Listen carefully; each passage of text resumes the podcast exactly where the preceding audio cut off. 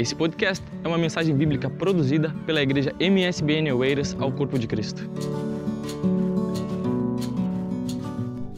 Gente boa, Pai do Senhor a vocês. Pode tomar o seu assento, por favor.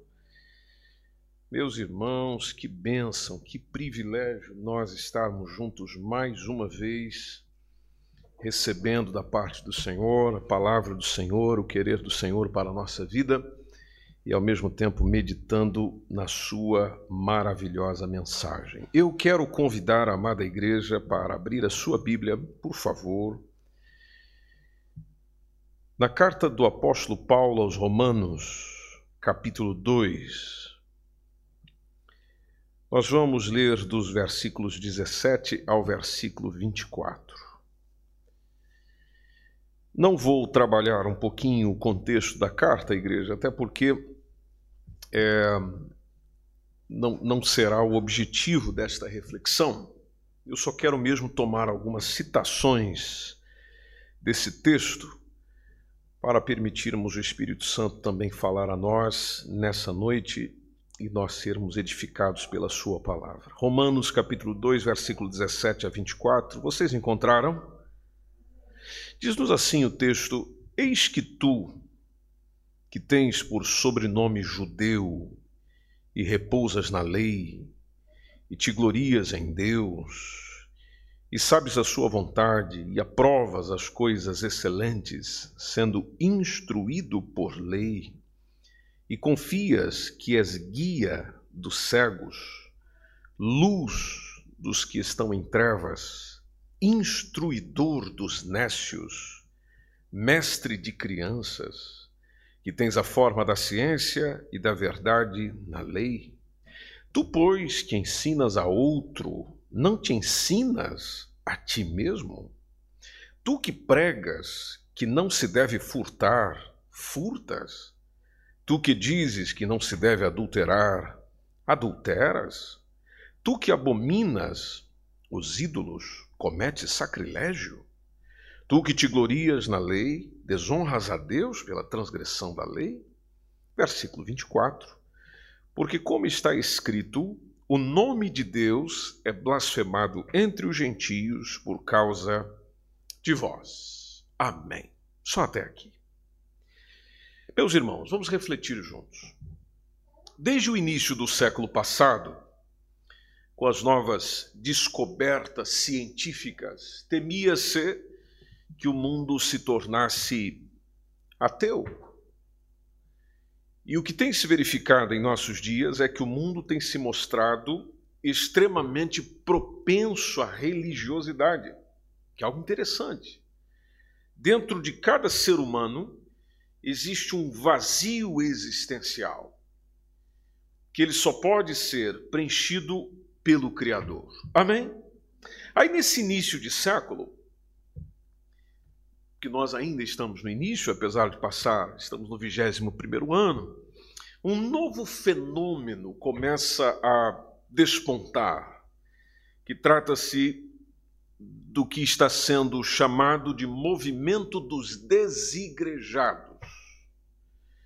A cada dia, muitos dizem estar desiludidos com a igreja enquanto instituição.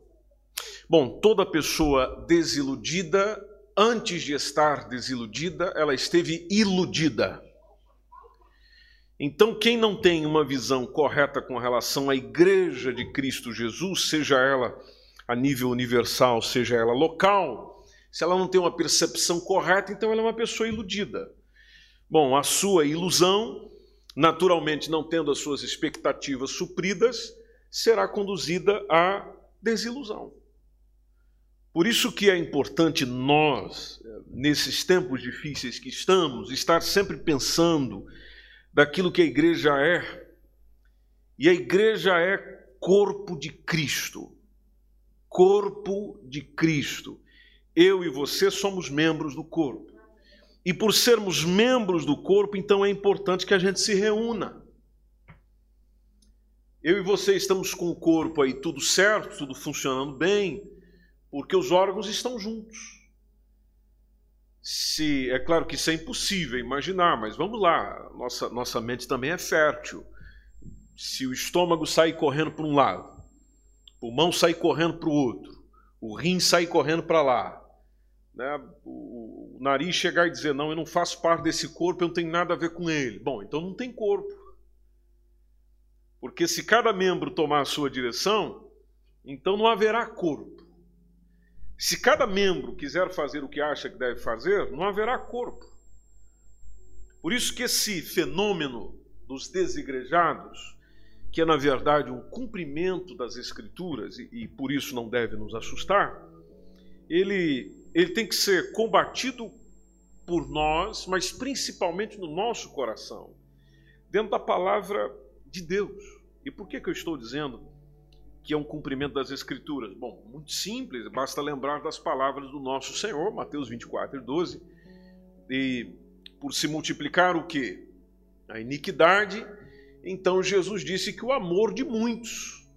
Interessante o Senhor é, é, não dizer o amor de poucos, o amor de um grupo, o amor de. Não, ele falou de muitos, ou seja, já é muita gente mesmo, é, é muita coisa, a cifra é alta. Só que talvez você se pergunta como eu, como é que a gente pode se, como é que nós podemos lidar com esses que se dizem desiludidos com a igreja?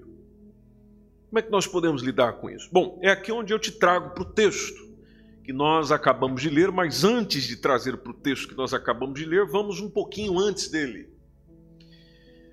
O, o Paulo está a falar aqui com judeus e a religião de Israel, que é o judaísmo, ela é uma institucionalização de um sistema de vida que nós, inclusive, estamos aprendendo ao ler os cinco primeiros livros do Antigo Testamento nesses dias. Então, é um sistema de vida, de vivência, de experiência, de aproximação, que foi prescrita pelo próprio Deus para o povo de Israel. Hoje, por exemplo, nós estamos iniciando a leitura de Deuteronômio nós vamos chegar amanhã na leitura de Deuteronômio 4. Se amanhã você estiver lendo a sua Bíblia, observe entre o versículo 5 e o versículo 8. Quando o povo de Israel passou 430 anos no Egito, então o que, que o povo fez? O povo lá assimilou as práticas gentias, as práticas dos egípcios, inclusive religiosas. Inclusive religiosas. Então eles passaram o quê? Passaram a reproduzir.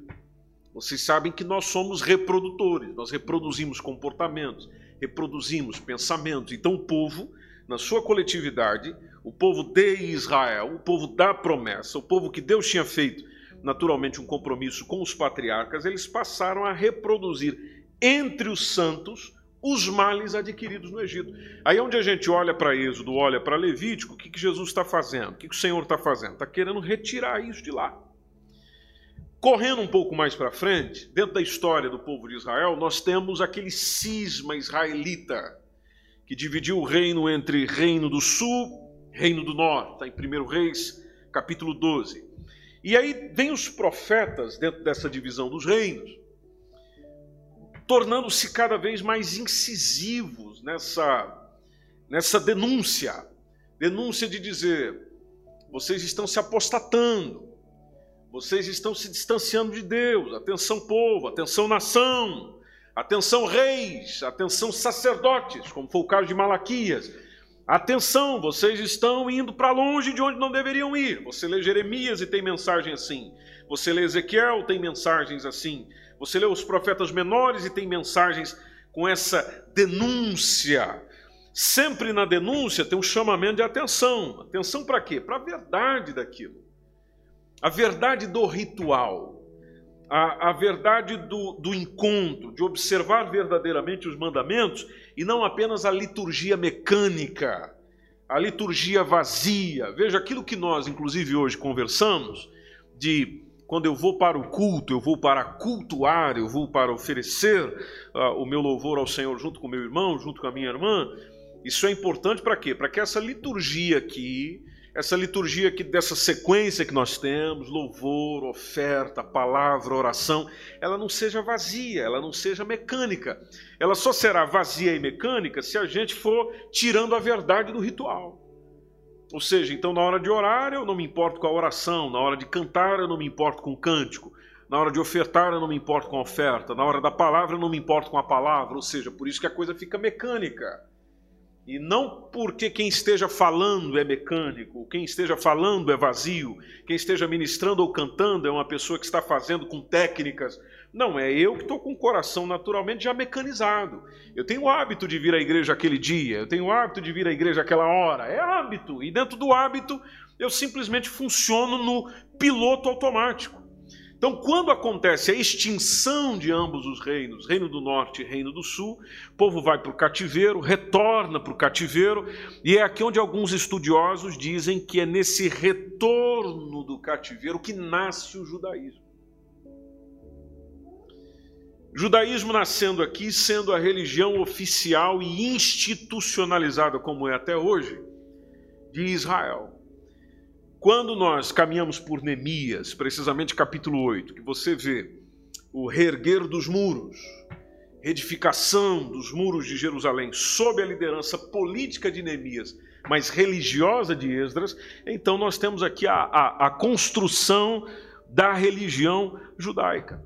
O Esdras, já que estou falando dele, além de o Esdras ser um, um, um escriba, ou seja, um copista que estava ali sempre escrevendo e repassando os ensinos da palavra do Senhor, ao retornar do cativeiro, ele é inspirado pelo Senhor, inclusive isso está em Esdras capítulo 7, pode, podes acompanhar aí comigo na sua Bíblia ou no ecrã, Esdras capítulo 7, versículo 6, diz que este homem tornou-se hábil, habilidoso na lei de Moisés, a lei que foi dada pelo Senhor, a lei que foi dada pelo Deus de Israel. Se a gente observar no versículo 10 do mesmo capítulo, a mensagem é que Esdras tinha preparado o seu coração. Veja que coisa linda.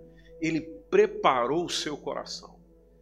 E preparou o seu coração para buscar a lei do Senhor. E outro detalhe aí, igreja querida, não só para buscar a lei do Senhor, mas para cumprir a lei do Senhor. Veja, a preocupação de Esdras não é só entender para ensinar, a preocupação de Esdras é entender para cumprir.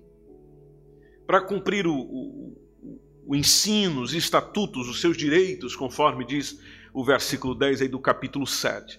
E depois do assentimento, que ele, que ele assenta isso, esse propósito no seu coração, é onde ele passa, se a gente for para o versículo 11, ele deixa de ser apenas um copista do Estado, um copista da religião, escriba da religião, e passa a ser um escriba das palavras, conforme diz o versículo, dos mandamentos do Senhor, do, do, querer do Senhor, dos estatutos sobre Israel. Aí depois dessa decisão aqui de Esdras, houve uma mudança no paradigma das coisas, onde não somente o, o próprio Esdras, mas toda a classe de escribas, toda a classe de copistas, seja ela contemporânea ou posterior, é, passaram a ser professores do povo. Até então, quem só escrevia, agora passa a ensinar. Você vem para o Novo Testamento, nas palavras de Jesus, e o que, que nós temos? Nós temos Jesus já séculos à frente, referindo-se aos escribas, mas, uma, mas de uma forma negativa. Veja, já nos dias de Jesus, muita coisa tinha mudado desde Esdras. Os escribas nos dias de Jesus já estavam dentro de uma seita chamada seita dos fariseus. A seita dos fariseus, o que, que eles tinham por hábito? Eles tinham por hábito lei de Deus mais um complemento. Lei de Deus mais uma vontade minha. Então é o querer de Deus mais algo com a minha tradição, ou com as nossas tradições, ou com o nosso querer, ou com a nossa vontade. O que, que isso fazia? Tornava a lei de Deus obscura, tornava a lei de Deus sem efeito. Tanto que ele chegava a colocar as suas tradições acima da lei de Deus. É como se eu e você hoje colocasse as nossas tradições acima da palavra do Senhor. Aí, dentro do Novo Testamento, Jesus se depara com um Israel em que não faltava ensino. Ensino tinha bastante. É aqui onde eu vejo muito a, a semelhança com os nossos dias. É, tomando Mateus capítulo 7, versículo 28 e 29. Não faltava ensino, ensino tinha bastante. Havia excelentes ensinadores, como hoje nós temos, excelentes ensinadores. Havia excelentes pregadores, como hoje nós temos. É, muita pregação, muito ensino, mas estava faltando a parte da vivência.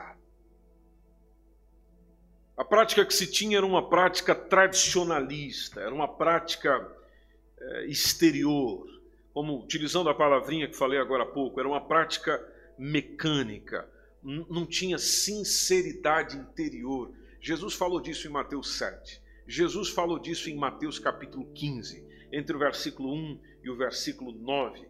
Veja, várias vezes Jesus fez essa denúncia. E se nós tomarmos a igreja de Atos dos Apóstolos, um dos grandes adversários ali internos da igreja foi justamente o judaísmo. Atos capítulo 15 é onde nós encontramos a primeira reunião, onde os apóstolos tiveram que se reunir, a liderança teve que se reunir para resolver um problema que vinha do judaísmo. E quando você lê, por exemplo, a carta de Paulo aos Gálatas, a, a, a, carta de Paulo aos Gálatas, ou a igreja que estava na Galácia, ela existe por causa de um apego que as pessoas estavam à religião judaica. Então, mesmo quem estava chegando na fé cristã, quem estava se aproximando de Cristo para conhecer Cristo e a sua proposta, estava vindo consigo, trazendo consigo uma bagagem, uma mala de judaísmo, de, de vivências, de práticas da lei.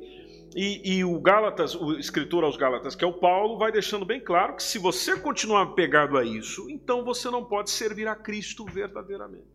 Veja, a mensagem é válida para os nossos dias, porque tem muita coisa, se eu e você continuarmos ali apegados a ela, a gente não consegue servir a Cristo. Então, apesar de Israel ter sido escolhido para representar a Deus, nesse texto que nós estamos lendo, Paulo diz que o tradicionalismo o cegou tanto, de forma em que eles faziam, tomando o versículo 24, promoviam mais a vergonha do nome do Senhor Jesus do que propriamente a glorificação dele. E tudo isso acontecia por causa do seu mau testemunho. é por isso onde vem Jesus inicia um novo tempo. Por isso que a pregação de Jesus é muito combativa com as pessoas do seu tempo, mas as pessoas do seu tempo que estão envolvidas com esse aspecto religioso da época. Onde o problema não era ser judeu, conforme a gente percebe no texto. O problema é ser um judeu sem a prática daquilo que o judeu deveria ter. Onde o problema, trazendo para os nossos dias, não é ser um evangélico. O problema não é ser um cristão. O problema é ser cristão sem verdadeiramente o ser. É aqui onde está o desafio. Eu posso muito bem chegar em qualquer lugar e dizer: Ah, eu sou evangélico, vou numa igreja evangélica, faço parte de uma igreja evangélica, eu sou evangélico. Sim, mas se o evangelho não tiver refletido na minha vida, evangélico eu não sou. Então Jesus vem, começa um novo tempo, por isso que diz evangelho. Evangelho é boas novas, são boas notícias. Ele começa um novo tempo. E aí, nesse, nesse caminhar de Jesus, é onde ele institui a igreja, Mateus 16, 18. Onde eu estou colocando a minha igreja. As portas do inferno não prevalecerão o quê? Contra ela. Estou construindo ela. E nada poderá derrubá-la. Então, o que, que acontece? A igreja passa a ser, conforme a gente percebe naquele texto de 1 Pedro 2,9, conhecidíssimo, a igreja passa a ser a fiel representante de Deus na terra. E se você ler esse texto comigo, 1 Pedro capítulo 2, versículo 9, vamos lá, se você tiver com a sua Bíblia aí, você pode ler comigo. É importante que você encontre na sua Bíblia, porque um dia você vai precisar encontrar e aí, se você não souber onde fica 1 Pedro, você vai passar vergonha. Deixa o ecrã aí para aqueles que não trazem é, Bíblia. Então, 1 Pedro, capítulo 2. É onde está o texto ou não? E versículo 9? Certeza que é esse texto? Onde é que diz o geração sacerdotal? É esse? Então vamos lá junto? Mas vós sois geração eleita. que mais? Sacerdócio real. Segundo lugar. Terceiro. A nação santa. Quarto lugar. Para fazer o quê? Para ir na igreja todo domingo? Para fazer um, um especial ali entre os grupos? Bom, se der também. Mas acima disso, para que anuncieis anuncieis as virtudes Daquele para onde? Veja, houve uma mudança, então, havendo uma mudança, a igreja. Havendo uma, uma, uma, uma, alteração na compreensão daquilo que é a proposta de Deus por meio de Cristo, eu sou conectado à igreja. Conectado à igreja, eu estou constantemente relembrando da representatividade daquilo que o Senhor chamou. Bom, algo que Israel tinha perdido. Porque se você pegar isso aqui, se adequa a Israel, o texto também. Mas você percebe o Senhor trazendo de Israel para onde? Para a sua igreja. Igreja que já não está fechada mais num povo, uma etnia, numa raça, num grupo específico. Ela está para todos, toda língua, toda tribo, toda nação, todo lugar aonde o evangelho chegar e a fé alcançar a propriedade do evangelho. Amém. Então o povo escolhido pensou que estava tudo bem porque nós somos escolhidos. E aí, lá em Êxodo capítulo 19, 6, o texto vai mostrando claramente que Deus chamou Israel para ser tudo isso aí que a gente acabou de ler, chamou para ser um reino sacerdotal. Aí o, o Pedro agora vem e diz em 1 Pedro 2,9: é, a igreja é o sacerdócio real. A igreja é o sacerdócio real. Permita-me lembrar consigo o que, que o sacerdote fazia. O sacerdote, além de oficiar o culto, gerir as coisas por ali, no tabernáculo ou no templo, ele intercedia a Deus pelo povo. Traz isso para a igreja.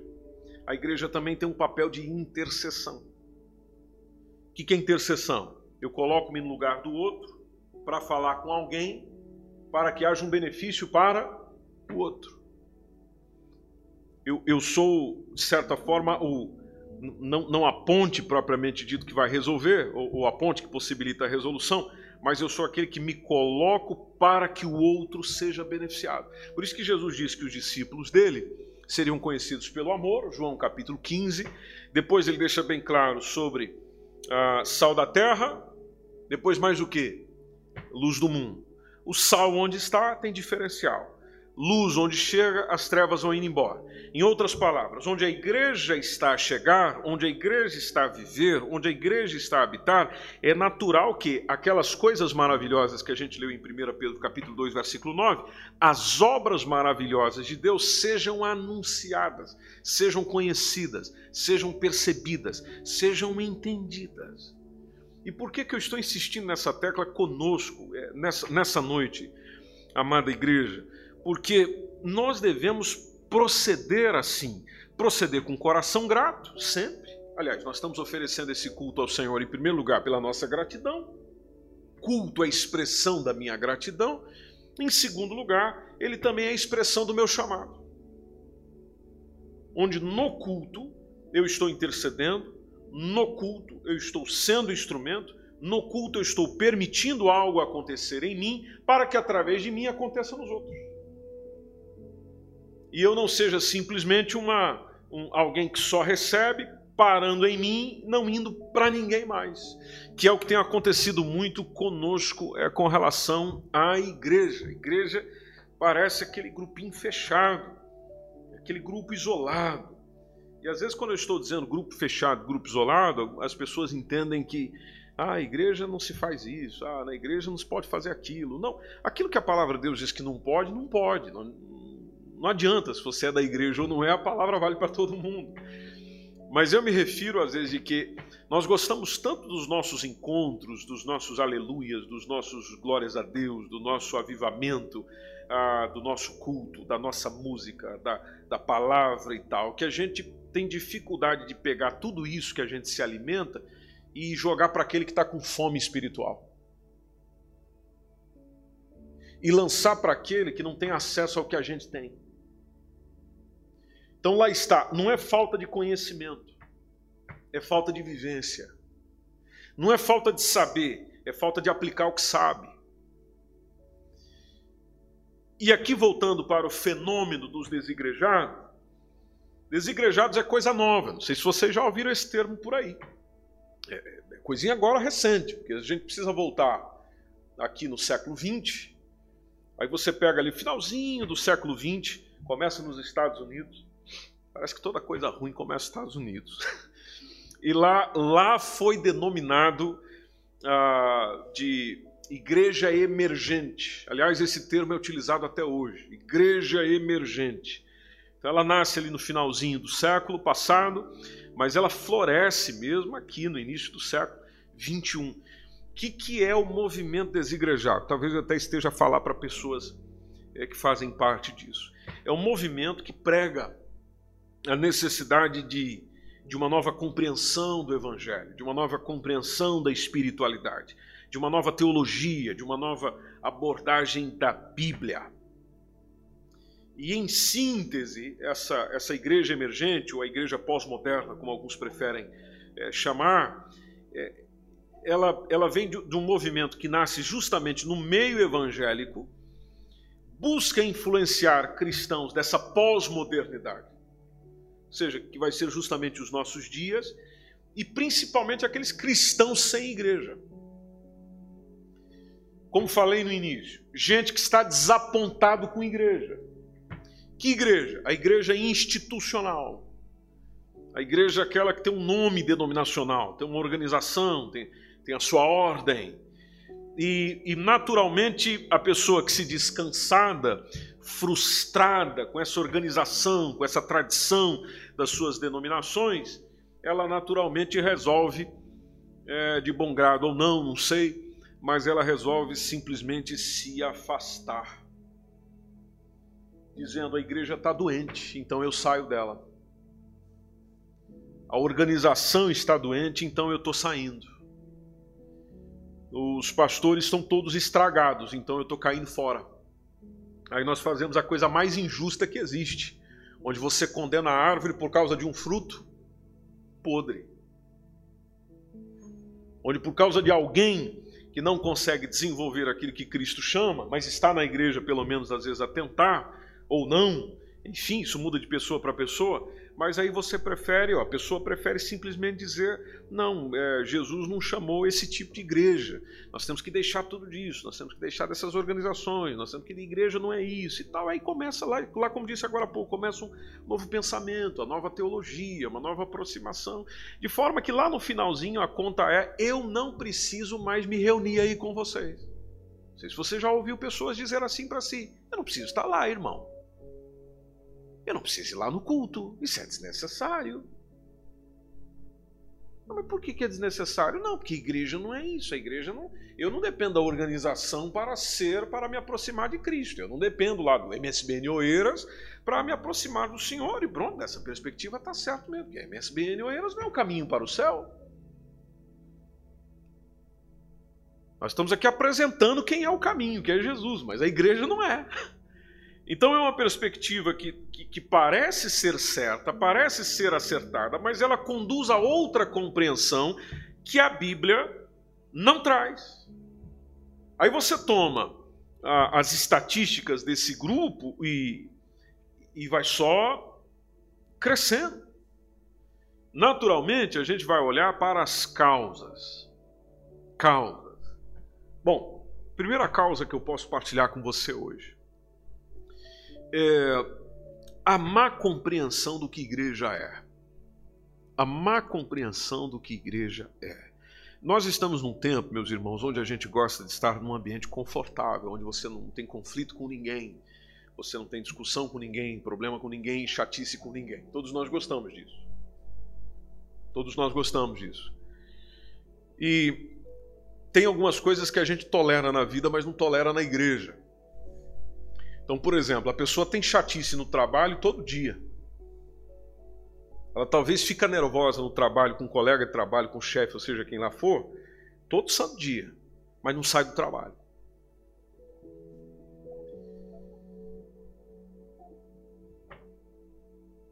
O prédio dela está tendo às vezes conflito todo santo dia, mas ela não muda de lá.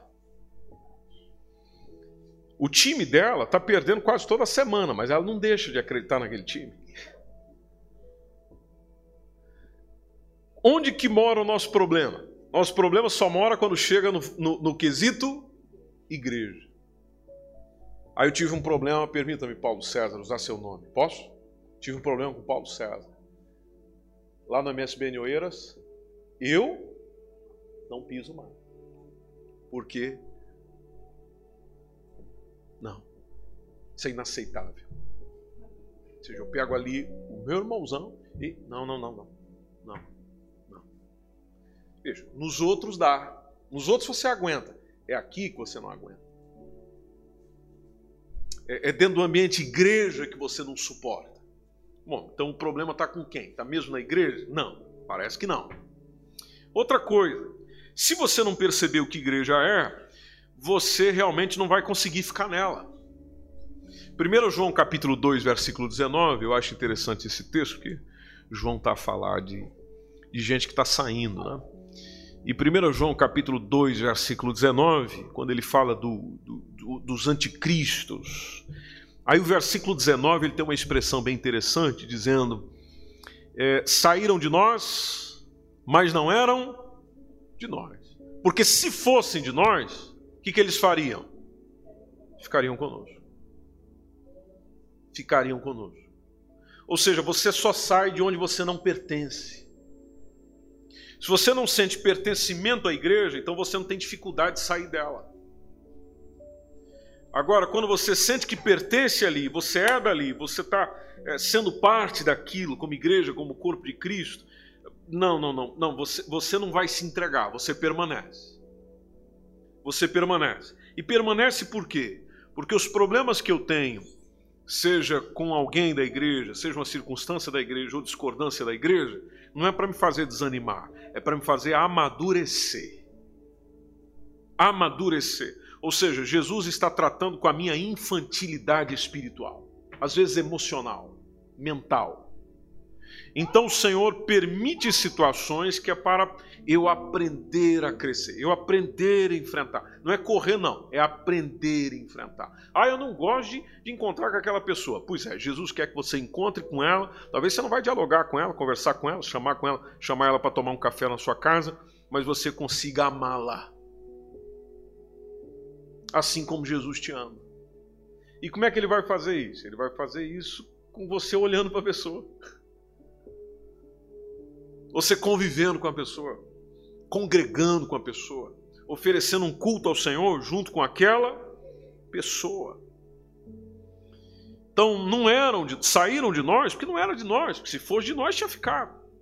E, e essa compreensão de, de, de João é, é, muito interessante, porque até na, na, na parte final ele diz: Isso é para que se manifestasse que não são todos aonde? Todos de nós. E meu irmão, minha irmã, você que está firme em Jesus, firme na fé. Não fique imaginando que todo mundo está na igreja é igreja. A gente tem que entender isso também, igreja amada. Nem todos que estão aqui trilhando conosco, ou na congregação onde você faz parte aí, todos aqueles que nem, nem todo mundo que está cantando, nem todo mundo que está tocando, nem todo mundo que está servindo, nem todo mundo às vezes que está pregando, nem todo mundo que está cultuando está servindo em alguma área específica, que está tá ali, está conosco, está envolvido. Nem todos são verdadeiramente membros do corpo. Ah, e naturalmente, quem não é membro do corpo, quem não assumiu um compromisso a sério com Jesus, ele, ele não vai aguentar, não, ele vai embora. Ele vai embora. Um dos benefícios que Covid-19 trouxe para a igreja é que a gente está descobrindo quem verdadeiramente faz parte dela. Porque aquele que foi embora já mostrou que não era. Um dia ele poderá vir a ser, mas já mostrou que ele não era. E quando você está comprometido com aquilo, não, não, pode haver alguma coisa que impede, mas você não perde a conexão com aquilo. Aí eu volto à parte do trabalho. Eu posso estar impedido de trabalhar presencialmente, mas aí vem inventar o teletrabalho. Você está conectado com o trabalho. Eu posso estar impedido de ir assistir o, o, o meu time jogar, mas não tem problema. O jogo está acontecendo, o pessoal está transmitindo na televisão, na internet. Eu vou lá, conecto e vibro em casa. Ou seja, eu estou conectado com o meu time. Com relação à igreja, não posso talvez estar lá no culto presencial, mas o Senhor usa pessoas entre nós para que o culto chegue lá. Então eu não posso estar lá, mas eu estou com. Ou seja, eu estou envolvido com eu tô lá, como se diz o pessoal, subscrevendo o canal, dando like, Estou escrevendo, tô, tô, tô intera... eu estou com. Entendeu? É uma pena não poder estar ali, mas eu estou com a igreja, nós, nós estamos caminhando juntos. É só uma limitação aqui que me impede de estar ali, mas nós estamos caminhando juntos. E sem contar é, que muitos é, desse, desse grupo de desigrejados que tem no nosso tempo, eles foram enganados também. E, e aqui a gente precisa ter um coração sensível. Tem muita gente que foi enganada. Tem muita gente que foi é, seduzida, seduzida por ideias, seduzida por doutrinas, seduzidas por demais pensamentos, que têm origem nas astutas ciladas do diabo. E, e, por esses a nossa oração tem que ser constante, porque tem muita gente que, por ter entrado num caminho errado, suportou ou veio sobre ela toda essa consequência do erro que naturalmente ela não aguentou e estou saindo, não acredito mais nisso não. Agora, tem outros também que preferem sair por uma questão de insubordinação. É, eu não quero pastor mandando na minha vida. Não sei se você já deve ter ouvido isso. Eu não quero pastor me dizendo o que eu tenho que fazer, não. É, eu não preciso do pastor, eu tenho acesso direto a quem? Veja, a gente até pegou, olha só o que, que nós estamos fazendo. A gente até pegou aqueles pastores que o Senhor verdadeiramente chamou, comissionou, colocou para cuidar da gente, a gente está pegando eles e jogando fora, dizendo que a gente não precisa deles, porque a gente já tem um encontro direto com Jesus. Pois é, mas foi Jesus que colocou ele ali. Então é a mesma coisa que eu olhar para Jesus e dizer: Ah, eu sei que o Senhor colocou e tal, para ajudar, para me orientar, para orar por mim, para cuidar da minha alma. Mas não precisa dele, não, pode jogar fora. É como se eu olhasse para o meu Jesus e dissesse: O Senhor não sabe o que está fazendo, o Senhor não sabe gerir a tua igreja. O Senhor não sabe gerir a tua igreja. O Senhor é o cabeça da igreja aí, mas o Senhor não está entendendo nada. Deixa que eu te ajudo. Primeira coisa que a gente vai fazer é pegar esse pastor e jogar fora. Veja, nós. É, estamos interferindo no gerenciamento dela. E isso não é por uma questão de que é um mau fruto da árvore. Não, é porque você é um insubordinado, você não se sujeita a ninguém, você não se sujeita à liderança de alguém te dizendo, alguém te orientando, alguém chamando a sua atenção. Tem gente que, se for chamada a atenção na igreja, por algum pecado ou por alguma coisa, ele abandona, ele sai dela. Bom, lá mostra o que João acabou de dizer: estava com a gente, mas não era daqui. Ele não é da igreja. Bom, e por que não é? Porque ele está ele tá sendo chamado a atenção sobre um pecado que ele está cometendo, que afeta, só, que afeta não só a ele, mas a coletividade. E em vez de enfrentar o pecado e receber ajuda e trabalhar o perdão, ele prefere sair fora e permanecer no pecado. Insubordinação. E quem é fiel a Deus, meu irmão, quem se sujeita a Deus, não tem dificuldade de se sujeitar a um homem ou uma mulher que Deus colocou para cuidar dele, para cuidar dela. Também existe a parte de falta de compromisso. É, é grande nos nossos dias a, a falta de compromisso com Deus, a falta de compromisso com o Evangelho, a falta de compromisso com as responsabilidades. E, e se tem uma coisa que você pode conhecer muito bem, quem verdadeiramente é um cristão assumido e tem um compromisso a sério com Cristo, é na responsabilidade do compromisso que ele assumiu. Compromisso que ele tem com a mulher, ele leva a sério. Compromisso que tem com o marido, leva a sério. Compromisso que tem com os filhos, leva a sério. Não é perfeito em tudo, mas leva a sério. Compromisso que ele tem com o trabalho, ele leva a sério. Compromisso que ele tem com os amigos, ele leva a sério. Compromisso que ele tem com a igreja, ele cumpre. É uma pessoa que cumpre. Como ele assumiu um compromisso, ele cumpre. E se não puder cumprir, ele tem uma boa justificativa. Não posso cumprir por causa disso. É uma emergência ou uma situação que me impede de cumprir, mas estou ligando, estou justificando, estou falando. Ou seja, uma pessoa que mostra compromisso com aquilo. É evidência de um cristão, do caráter de um cristão, da vida de um cristão. E tem muita gente que, por não ter compromisso, aí lá vai o pastor, lá vai o líder, lá vai alguém, lá vai um profeta, lá vai, enfim, lá vai alguém e chama a atenção da pessoa com relação àquilo. E aí, ah, isso aí é desnecessário. Enfim. E existem aqueles que querem dominar sobre o povo, dominar sobre as pessoas e preferem naturalmente, não tendo espaço para isso, preferem sair de cena. E tem também isso que a gente leu no capítulo 2, versículo 24, vamos voltar lá? É, quando nós consideramos que tem gente que deixa por questão de ordem pessoal mesmo. E o versículo 24 que a gente leu de Romanos 2 diz que o nome de Deus é blasfemado entre os gentios por causa de quem? Por causa de vós. Muita gente deixa por causa da desonra que muitos promovem com relação ao nome de Deus.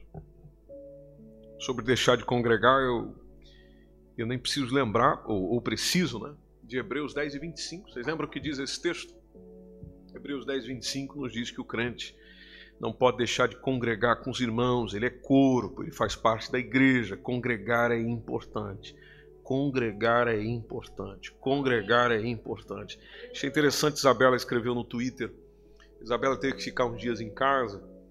Uma das coisas que ela revelou na, no, no relatório dela, né, pós-confinamento, é, ela disse uma das. É, ela disse o que mais sentiu falta na expressão dela, na escrita dela, eu senti mais falta foi da minha igreja. O que ela queria dizer tem a ver com congregar, estar junto com os irmãos, estar junto com as pessoas.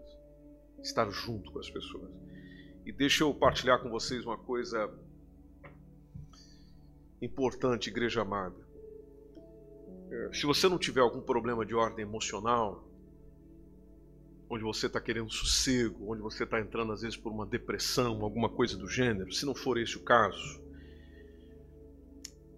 uma das razões que mostra que a tua vida espiritual não está bem é quando o culto coletivo já não é mais importante para você.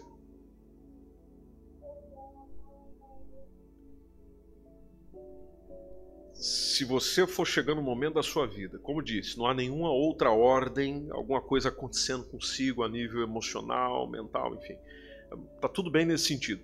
Mas espiritualmente você já não tem mais desejo de estar num culto público de adoração ao Senhor.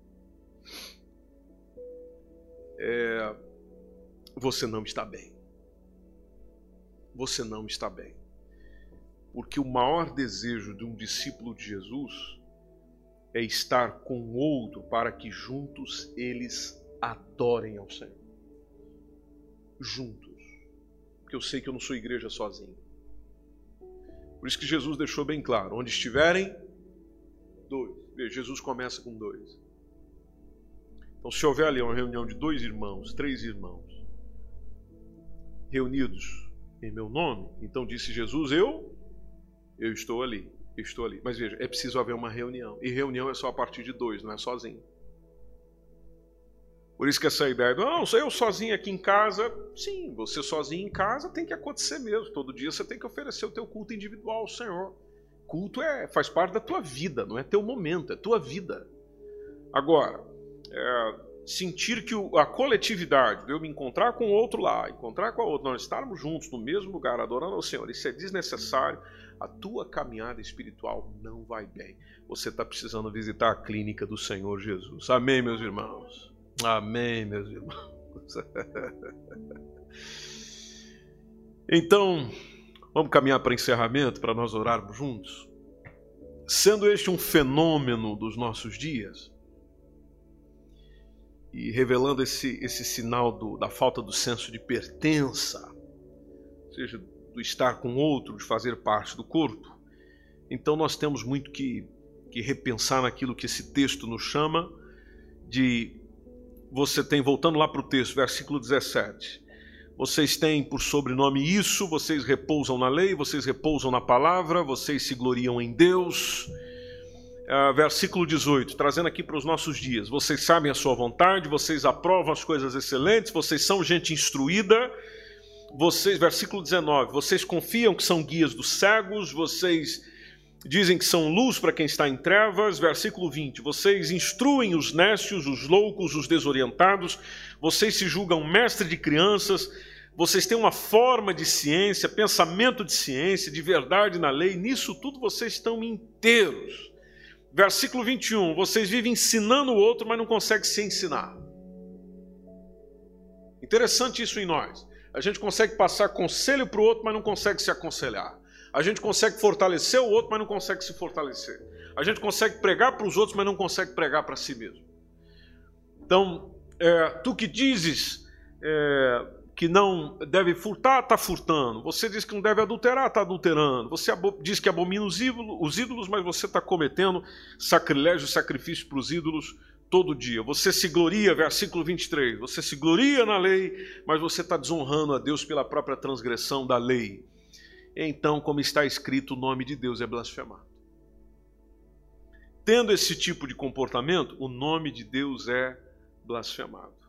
A gente pega o exemplo de Israel, o apóstolo Paulo está falando justamente aqui sobre Israel, trazemos para os nossos dias. O exemplo de Israel está para o nosso ensino, igreja amada está para o nosso ensino. E permita-me te dizer isso antes de encerrarmos. Há um perigoso ciclo que vai formando o caminho da igreja enquanto instituição. Deixa eu trazer agora um pouquinho para a instituição, ok? Instituição. Instituição, só para que você tenha uma ideia, é essa igreja organizada. Você congrega aqui, você que está aqui, MSBN Oeiras, tá bom? Ou MSBN, a igreja que nós estamos. Mas vamos lá pegar nossa congregação aqui, onde a gente está envolvido diretamente. MSBN Oeiras. Bom, se você pega a sequência da igreja em Atos dos Apóstolos, ela começa com avivamento. Depois do avivamento vem movimento, ou seja, ela se move. Mas depois do movimento veio monumento. Ou seja, com o passar do tempo, século III, a igreja começou a erigir monumentos. Foi perdendo o movimento por causa da falta de avivamento. Então, esse ciclo é perigosíssimo para nós, igreja e instituição. Por isso que é muito importante que eu e você estejamos constantemente olhando para a igreja de Cristo naquilo que a palavra de Deus chama que ela seja. Para quê? Para que a palavra de Deus esteja sempre curando a instituição. Ou seja, nós não permitamos, em tempo algum, ministros, servos, pastores, orientadores, líderes na igreja, músicos na igreja, gente que serve, gente que faz, aceitando aquilo que nós, a princípio, não deveríamos aceitar. Então é por isso que é importante estar olhando para a palavra de Deus para ir o quê? Para ir curando a instituição. A igreja nasceu no Pentecostes, então o Pentecostes não pode sair do meio de nós. Amém, meus irmãos? Pentecostes não pode sair do meio de nós, porque o Pentecostes fez com que a igreja fosse um poderoso movimento. Aí, com o passar dos anos, foi necessário, dentro da Idade Média, né, vir a, a, a reforma protestante para que aquele movimento fosse restaurado. Depois, aquele movimento aconteceu, o pessoal descansou de novo descansando de novo, é, porque no século XVII ela cai no formalismo, descansando, lá vem Deus de novo soprando do seu espírito, e é onde vem novamente, que é aqui onde vem os pentecostais. Pentecostais, onde surge o pentecostalismo que promovendo avivamento para que houvesse movimento. Você pode ver que o, o, envio de gente saindo para outros países, para iniciar trabalhos, para pregar, para falar de Jesus, começa num, num grande movimento proveniente do pentecostalismo clássico, que inclusive tem uma conexão direta com os Estados Unidos também, mas aqui com a gente na Europa tem uma conexão com a Suécia. Onde houve um grande avivamento aqui, por exemplo, na Suécia, que inclusive foi chegar lá no Brasil. Onde saíram pastores da Suécia aqui que inclusive foram pastores que fizeram parte do início da Assembleia de Deus, como você bem sabe, acho que sabe, a Assembleia de Deus, a Igreja Assembleia de Deus que nós também somos, ela começa no Brasil, precisamente no Brasil. E qual era a proposta da Assembleia de Deus no Brasil inicial? Se você voltar no início da, da história da Assembleia de Deus, a mensagem era muito simples: Jesus salva, Jesus cura, Jesus batiza com Espírito Santo e leva para o céu. Lembra dessa? É isso aí. A Assembleia de Deus é isso aí. Por isso que você sempre ouve aqui no nosso púlpito sobre salvação, sobre cura, sobre batismo com o Espírito Santo. É isso aí. É o pentecostalismo clássico. Ele começou com esta mensagem, com essa crença, com esse movimento. Essas coisas mais recentes de ora pela foto, né? vamos orar no monte, essas coisas do é, ora ali pelo lenço, isso aí é tudo coisa recente aqui, é tudo coisa nova, chamada de neopentecostalismo. mas não é de uma igreja pentecostal, não é nosso, não é da Assembleia de Deus, na sua raiz. É tudo influência neopentecostal, é coisa nova que o pessoal ali foi trazendo, foi gostando, foi trazendo, foi gostando, foi trazendo, foi gostando, foi trazendo. Agora, a primeira onda do pentecostalismo, a ênfase foi no falar línguas estranhas como evidência do batismo do Espírito Santo e que esse batismo prepara o cristão para a obra missionária, que inclusive é a bandeira da própria, da própria igreja, da própria instituição. Nós, por exemplo, igreja missionária, ou seja, o importante é o evangelho e o evangelho é avançar.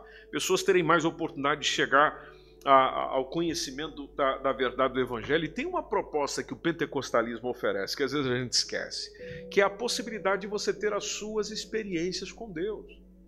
As pessoas às vezes saem de dentro da igreja dizendo, não, eu quero ter a minha experiência. Pois é, mas o pentecostalismo permite você realmente ter a sua experiência com Deus, a sua caminhada com o Senhor, o seu encontro com o Senhor. Esse encontro com o Espírito Santo, essa experiência com o Espírito Santo. Então, meus irmãos, eu convido você a estar em pé e nós orarmos juntos pela igreja é urgente que nós vivamos como sal e luz deste mundo, porque nós temos uma tarefa que é inadiável, uma tarefa que é intransferível.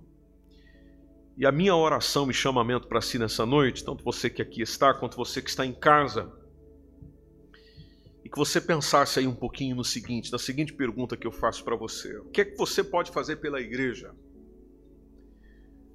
Além de uma lista de reclamações.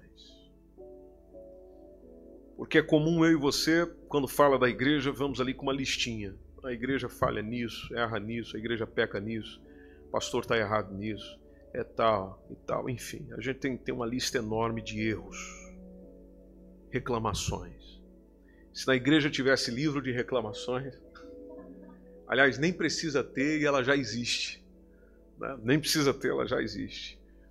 Mas, além dessa lista de reclamações que eu e você gostamos de fazer e gostamos de ter, se eu sou membro do corpo, o que é que eu e você podemos fazer por ela? O que é que eu e você podemos fazer por ela? Se eu sou membro do corpo, eu deveria estar contribuindo para a saúde do corpo, não para a doença dele. Então, a minha oração, que tenho chorado bastante e compartilho com a igreja nessa noite, é.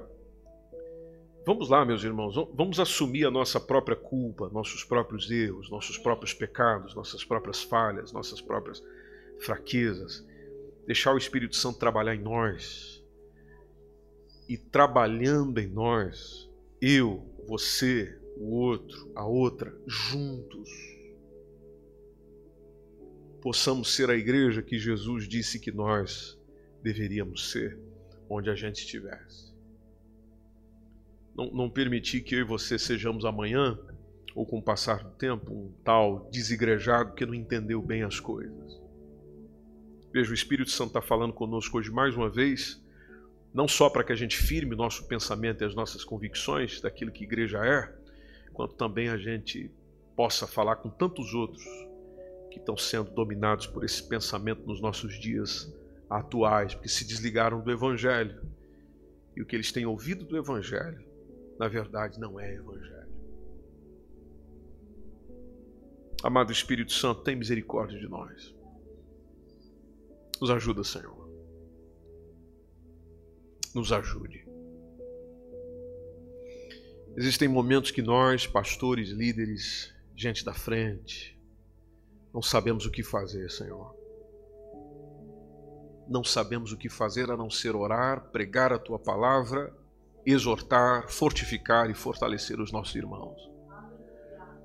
Mas nós estamos plenamente conscientes do que a tua palavra nos diz. A única coisa que o Senhor requer dos teus encarregados é que eles sejam fiéis. Por isso, dê-nos uma liderança fiel, Senhor. Permita tanto a mim quanto aos obreiros que trabalham aqui nesta igreja, quanto aos líderes, que a gente permaneça fiel. Que cada membro permaneça fiel. Que cada congregado permaneça fiel. E que no mais, Espírito Santo, o Senhor vá nos ensinando todo dia. Que todo dia nós temos lições para aprender. Todo dia nós temos lições para aprender. O dia que eu ou alguém, Senhor, for fazer aquela lista de reclamação da igreja, o teu Espírito Santo chame a nossa atenção duramente e traga a nossa memória e nos faça pensar um pouquinho na pergunta: o que é que você está fazendo para mudar isso que você reclama tanto?